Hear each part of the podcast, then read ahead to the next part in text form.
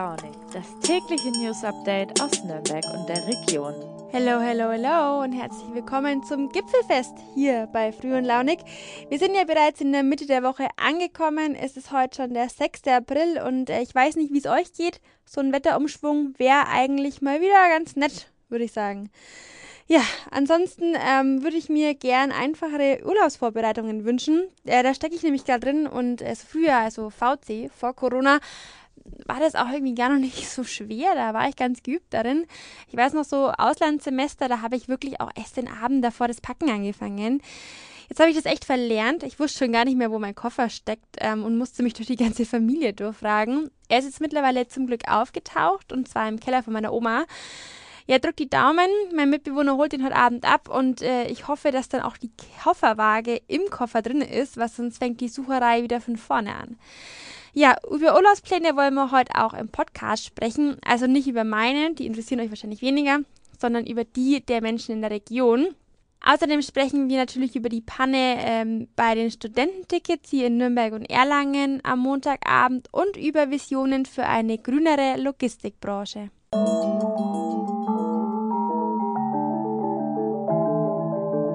Na, wer von euch hat denn das Studententicket für 2,07 Euro jetzt zu Hause liegen?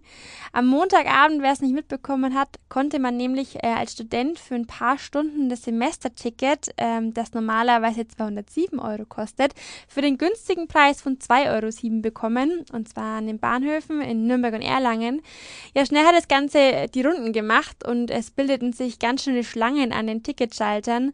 Nach circa zwei Stunden war der Fehler dann behoben, ähm, aber bis dahin waren natürlich schon sehr viele Tickets verkauft. Was der Verkehrsbund des Großraums Nürnberg, ähm, kurz VGN, jetzt vorhat, nachdem ja doch zahlreiche Tickets verkauft wurden, hat mein Kollege Markus Meisel aus der Nordbayern-Redaktion gestern versucht, für euch herauszufinden. Hallo Nina, der VGN hält sich bislang zu dem Thema recht bedeckt. Ich habe mit einem Presseangestellten gesprochen und der sagte, dass der Fehler, der für die Preispanne sorgte, nicht beim VGN lag, sondern bei der Deutschen Bahn.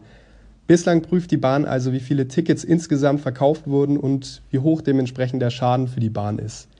Anschließend sollen dann Gespräche zwischen den Studierendenvertretungen der FAU und der TH und dem VGN stattfinden. Dort soll dann unter anderem diskutiert werden, ob das Ticket seine Gültigkeit behält. Erzähl mal, wie hat sich denn die Nachricht so schnell verbreiten können, dass es tatsächlich zu Schlangen an den Bahnhöfen kam? Ja, ich glaube, jede Person, ähm, die im digitalen Zeitalter studiert oder studiert hat, äh, kennt es vermutlich. Es gibt diese riesigen WhatsApp-Gruppen, in denen Nachrichten innerhalb ja, von Sekunden an 100 andere Studierende weitergeleitet werden können. Und das war auch am Montag der Fall. Da gab es eine Person, der dieser Kommafehler am Automaten aufgefallen ist und die hat diese Info sofort weitergeleitet. Bei diesen riesigen Semestergruppen verbreiten sich die Nachrichten dann wie ein Lauffeuer und da geht sowas dann schon ziemlich schnell. Du hast ja auch mit der Studierendenvertretung gesprochen. Was sagt die denn dazu? Ich habe mit Paulus Guter von der Studierendenvertretung der FAU gesprochen. Er hat mir gesagt, dass seit langem nicht mehr so etwas Kurioses in der Erlanger Studierendenbubble vorgefallen ist und dass man auch noch späteren Studierendengenerationen davon erzählen wird. Allerdings geht er selbst nicht davon aus, dass Studierende jetzt das ganze Sommersemester lang mit diesem Ticket rumfahren werden, weil der VGN dadurch natürlich viel Geld verlieren würde. Was Guter und andere StudierendenvertreterInnen allerdings fordern, ist, dass Studierende dieses Ticket zumindest für die kommenden drei Wochen nutzen können, also bis zum Semesterstart. Also liebe Studis, weiter dranbleiben. Wir werden, wenn wir mehr wissen, wieder weiter berichten.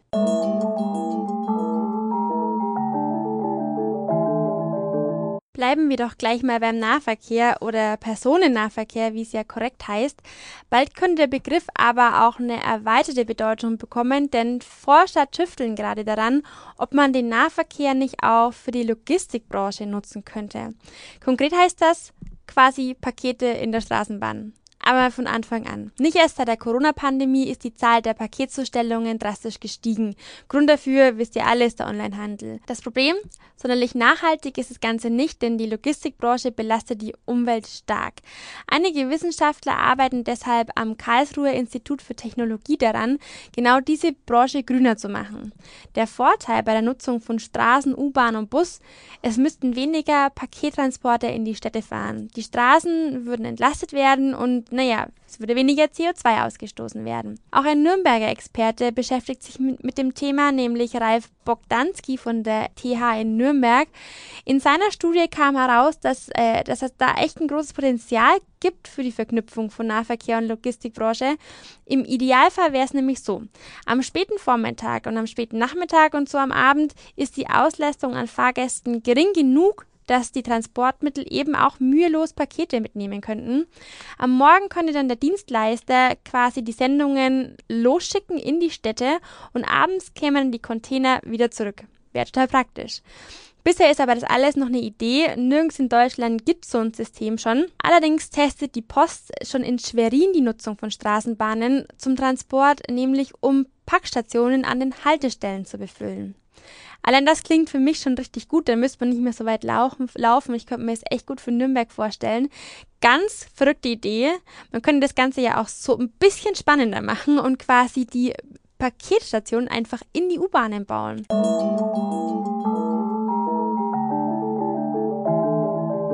Zum Schluss geht's aber in den Süden, oder doch nicht? In diesem Jahr ist das Urlaubmachen ja fast ohne Einschränkungen wieder möglich.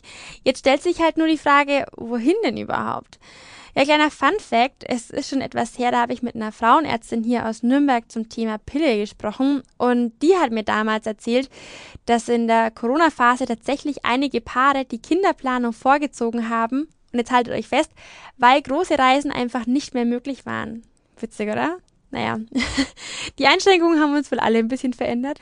Mein Kollege Rurik Schnackig ist mal der Frage nachgegangen, wohin es die Menschen in den Sommerurlaub denn verschlägt und was denn sich so an den Reisetrends verändert hat. Rurik, du hast dich bei den Reiseveranstaltern in der Region erkundigt, wie es so um die Urlaubsstimmung steht. Was sind denn die Trends? Wohin soll die Reise denn gehen? Ja, ganz genau. Ich habe mich da bei den Reisebüros umgehört und die Betreiber, die Mitarbeiter, die waren sich eigentlich auch insofern einig, dass sie gesagt haben, die Leute, die sind einfach unglaublich urlaubsreif. Und äh, viele haben berichtet, dass Kunden in die Reisebüros kommen und nicht äh, wie üblich sagen, ähm, ich möchte jetzt mal wegfahren, ähm, sondern die sagen einfach, ich muss wegfahren. Also die Leute sind mehr als urlaubsreif. Bei den Zielen sind sich auch die Reiseanbieter sehr einig. Denn momentan gefragt äh, ist die Mittelmeerregion. Die Leute wollen nach Griechenland, in die Türkei, nach Italien und suchen dort Sonne, Strand und Meer. Das ist so der Dreiklang, der da momentan sehr angesagt ist. Interessanterweise fragen aber viele auch nach kleineren Hotels, kleinere Apartments, also diese äh, Hochburgen mit dem Riesenpool für mehrere hundert Leute, das ist anscheinend momentan nicht gefragt. Auch das haben mehrere Anbieter übereinstimmend berichtet. Du schreibst auch von nachhaltigen Reiseangeboten. Wie, was ist denn das? Ja, das ist richtig. Der nachhaltige Tourismus spielt mittlerweile eine große Rolle. Viele Reisebüros haben entsprechende Angebote auch in ihrem Portfolio. Äh, es gibt auch in Nürnberg einen Anbieter Renatur, die heißt der, die sind komplett darauf spezialisiert. Da gibt es also nur nachhaltige Angebote. Was heißt es nun, nachhaltiger Tourismus? Ähm, es bedeutet einfach, dass ähm, der Umgang mit der Natur so sanft wie nur irgend möglich sein sollte. Also auf keinen Fall dürfen irgendwelche Schäden angerichtet werden durch den Tourismus, sondern das Ganze soll so umwelt- und naturverträglich sein wie nur irgend möglich. Und auch ein wichtiger Aspekt ist, dass der Reisende sich mit Land und Leuten äh, befasst und auch diese Kultur so annimmt. Also nicht umgekehrt, nicht, dass das äh, Land sich komplett nach den Touristen richtet, sondern dass man auch davon eine Menge mitnimmt. Und diese Angebote sind mittlerweile verstärkt gefragt und passen natürlich auch ganz gut in diese Zeit. Jetzt erleben wir ja derzeit, dass alles Mögliche immer teurer wird. Können sich denn die Nürnberger das Reisen überhaupt noch leisten? Das ist ein wichtiger Punkt, den du da ansprichst, Nina. Die äh, Reisebüroinhaber berichten mir, dass äh, die Leute zwar auf der einen Seite gern mal auch äh, in diesem Jahr mehr zahlen, weil sie sagen, Mensch, ich habe jetzt in den vergangenen zwei Jahren keinen Urlaub mehr gemacht und äh, da kommt es mir jetzt auf äh, paar hundert Euro mehr oder weniger auch nicht an. Auf der anderen Seite gibt es aber ein nicht äh, geringes Klientel, das einfach äh, aufs Geld schauen muss. Und jetzt noch, wo die Preissteigerungen aller Orten dazukommen, also ist das ja durchaus verständlich.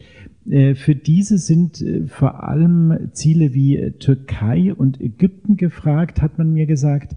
Einfach aus dem Grund, weil man dort noch relativ viel für sein Geld bekommt. Ein anderer Aspekt in dem Zusammenhang ist, dass äh, sich die allermeisten mit sogenannten Flex-Optionen absichern, denn das Risiko, dass äh, sie jetzt für den Urlaub zahlen äh, und dann aus irgendwelchen Umständen, aus irgendwelchen Gründen doch nicht fahren können und letztlich das Geld in den Sand gesetzt haben, das will niemand eingehen. Und die Erfahrung hat uns gezeigt, wie unbeständig letztlich das Ganze ist und deshalb sichern sich die Leute überwiegend mit diesen Flex-Optionen, mit Reiserücktrittsversicherungen ab, wo sie dann auch relativ kurzfristig stornieren können und äh, dann ihr Geld zurückbekommen.